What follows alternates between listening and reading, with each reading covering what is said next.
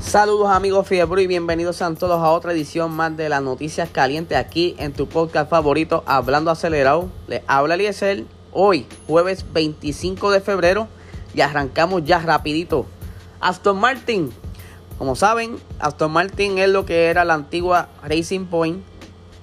Ahora Lance Troll quiere devolver esa, esa oportunidad a Aston Martin que habían hecho ya hace varios años atrás, a finales de los 50 y a mediados de los 70. Ellos intentaron demostrar lo que tenían en la, en la competencia, pero ellos ahora quieren quedarse con todo.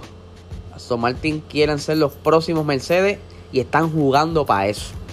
Ya sabe que tuvieron la adquisición de Sebastián Vettel, un cuatro veces campeón del mundo y dicen que van a hacer lo necesario para los próximos años destronar a Mercedes. Pero ¿qué pasa?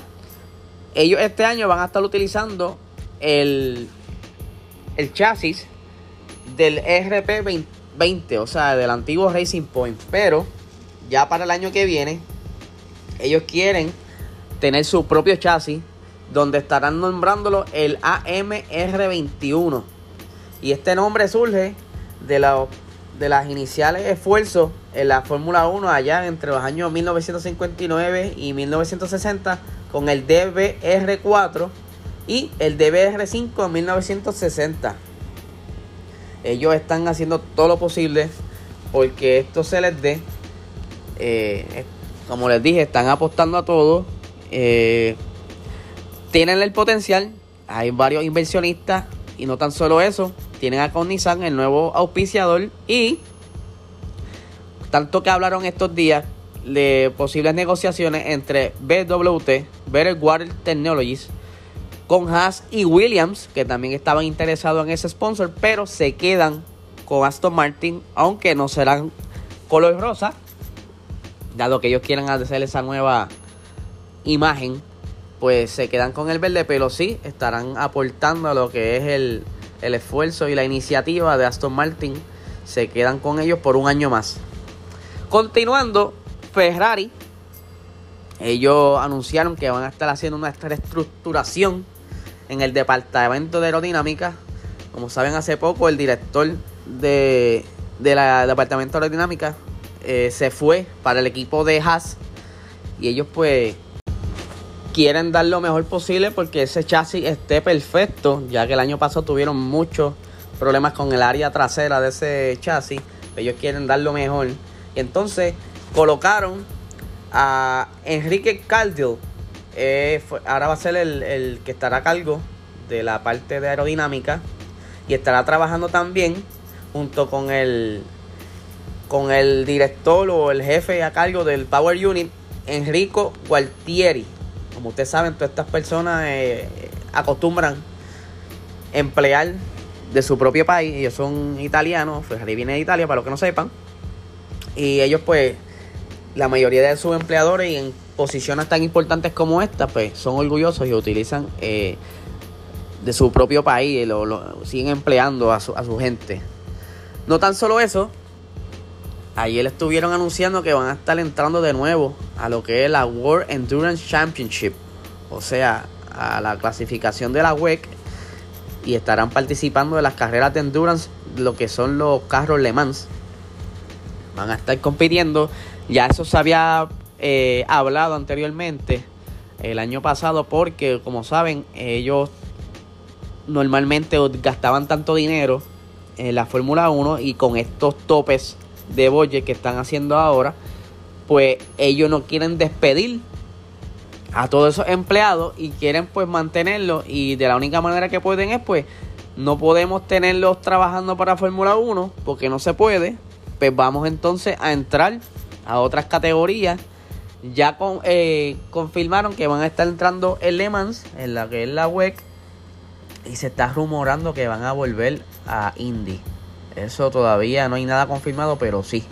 Ya Binotto lo había dicho en una entrevista que posiblemente estuvieran entrando a la Indy. Veremos a ver qué pasa. Y siguiendo, Saben que eh, a medida que ha pasado estos últimos dos años han ido añadiendo eh, circuitos al calendario y se está hablando que va a volver el calendario de eh, la fecha de África, South África, donde la última vez que se hizo un Gran Prix allí fue en el 1993. Esto obviamente es para seguir atrayendo más público, haciendo más atractivo la competencia y se está hablando que durante los próximos años se espera tener entre 25, 26, quizás 27 carreras en una temporada. Pero África juega un papel importante porque Hamilton dice que África debiera incluirse. Ustedes saben que, que Hamilton pues tiene sus ideales de, de We Race as One, que él apoya todo lo que es la, que todo sea equitativo. Pues entonces él no tan solo por eso, él también siempre se quedó con la curiosidad de cómo ese circuito, ese circuito fue bien importante en el calendario en esa fecha, para esos años donde estaba Ayrton Senna, Alan Prost, toda esa gente eh, dio mucho que hablar en ese, en ese circuito y pues lo quieren incluir nuevamente, no para esta, esta temporada, pero sí para la del 2022.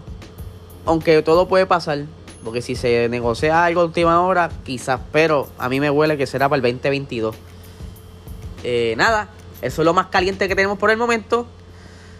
Les deseo un excelente jueves. Ah, y antes de irme, les quiero pedir disculpas. Ayer la carrera de la liga virtual se, se pospuso, ¿verdad? Por problemas internos, unos pequeños issues que hubieron. Pero el sorteo sigue en pie para el próximo domingo. Ya que no se pudo correr eh, circuito de Baku ayer, pues se estará corriendo el próximo domingo. El calendario se seguirá y nada, se estará sorteando 25 pesitos entre los que comenten en el chat de la transmisión en vivo. Así que pendiente, 25 pesitos son buenos. Da para unas cajitas de cerveza, quizá para una picadera. Son buenos. Nada, es para que apoyen lo de aquí y, vean a nuestros pilotos puertorriqueños y a los demás compañeros pilotos de Chile, Dominicana y, y México. De verdad que está bien interesante esa competencia. Y nos gustaría que se nos unan a nosotros y compartan con nosotros. Ahora sí, que tengan excelente jueves.